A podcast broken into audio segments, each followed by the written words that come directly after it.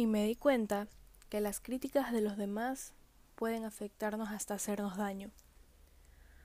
Hola, bienvenido a un nuevo episodio de mi podcast. Espero que estés teniendo un día muy lindo. Decidí tocar este tema porque hace unos días me llamó la atención ver a unos chicos devastados por la opinión de los demás sobre ellos. Y ya he hablado sobre el tema, pero vamos a analizarlo de una forma un poco distinta. Primero, nadie es de acero, de tal modo que no le afecta absolutamente nada que diga el resto. Pero puedes construir seguridad en ti para saber lo que vales. Y así todos los que te rodean te digan que eres incapaz.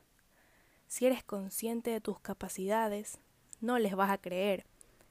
Y cuando te digan, yo esperaba más de ti, eres irresponsable, o cualquier otro comentario, no te va a afectar porque tú sabes el esfuerzo que haces y lo que vales. Entonces el primer paso es la seguridad, por lo consiguiente tu confianza en ti y autoestima. De ahí tenemos una segunda clave que está mejor explicada en los episodios de la verdad detrás de los juicios. Si quieren vayan a revisarlos. Pero básicamente es, y por favor grábense esto, das lo que eres. Si alguien te dice cosas bonitas, es porque eso tienen en su interior. Ellos son amor y están felices. Por eso dan amor. Por el otro lado, si te dicen que no les gusta como eres, en realidad no tiene nada que ver contigo.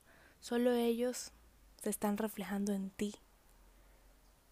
Sé que pueden ser conceptos simples, pero en el momento que nos ocurre, nos critican y nos olvidamos de esto.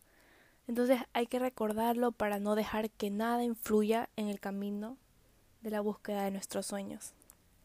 Finalmente, recuerda, creas lo que crees. Y como siempre, espero que encuentres la felicidad en ti. Hoy decide darle una sonrisa al mundo. Si te gustó este episodio, puedes compartirlo en redes sociales. Nos vemos en la próxima.